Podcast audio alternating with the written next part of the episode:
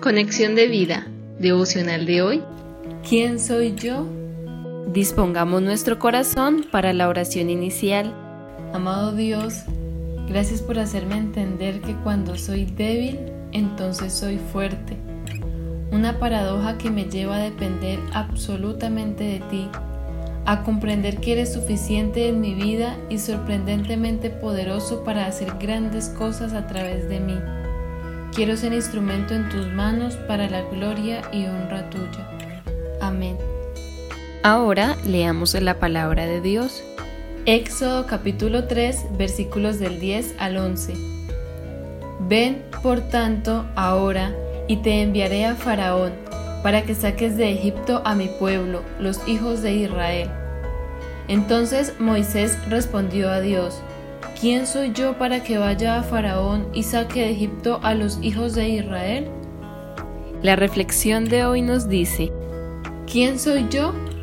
Años antes de haber hecho esta pregunta, Moisés estuvo dispuesto a liberar al pueblo de Israel de su esclavitud. En ese tiempo era arrogante y presuntuoso. Había asesinado a un egipcio defendiendo a uno de sus hermanos hebreos que estaba siendo maltratado.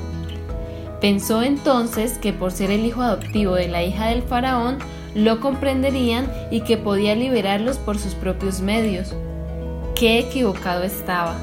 Su acción lo obligó a huir de Egipto y refugiarse en Madián, un lejano lugar en el desierto. Dios lo sometió a una preparación especial y adecuada cuidando los rebaños de su suegro, con el propósito de adiestrarlo para la gran tarea de pastorear a Israel. Allí Moisés comprendió lo débil que era para afrontar ese gran reto y es cuando le dice a Dios, ¿quién soy yo? En otras palabras, ¿por qué te fijas en mí?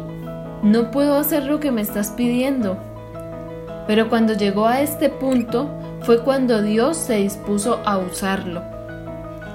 Esta es precisamente la manera en que Dios nos prepara para poder usarnos para su gloria, cuando hay una dependencia absoluta de Él, cuando no sea nada de nosotros y todo de Él.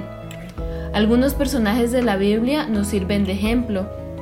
David tuvo que ser perseguido y acosado por el rey Saúl, sentirse indefenso escondiéndose en cuevas buscando la protección y el cuidado divinos.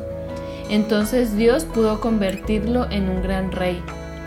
Elías, el profeta que se creyó valiente y enfrentó con osadía al rey Acab y su esposa Jezabel, desafiándolos contra su idolatría, llegó a correr por su vida y se sintió desamparado.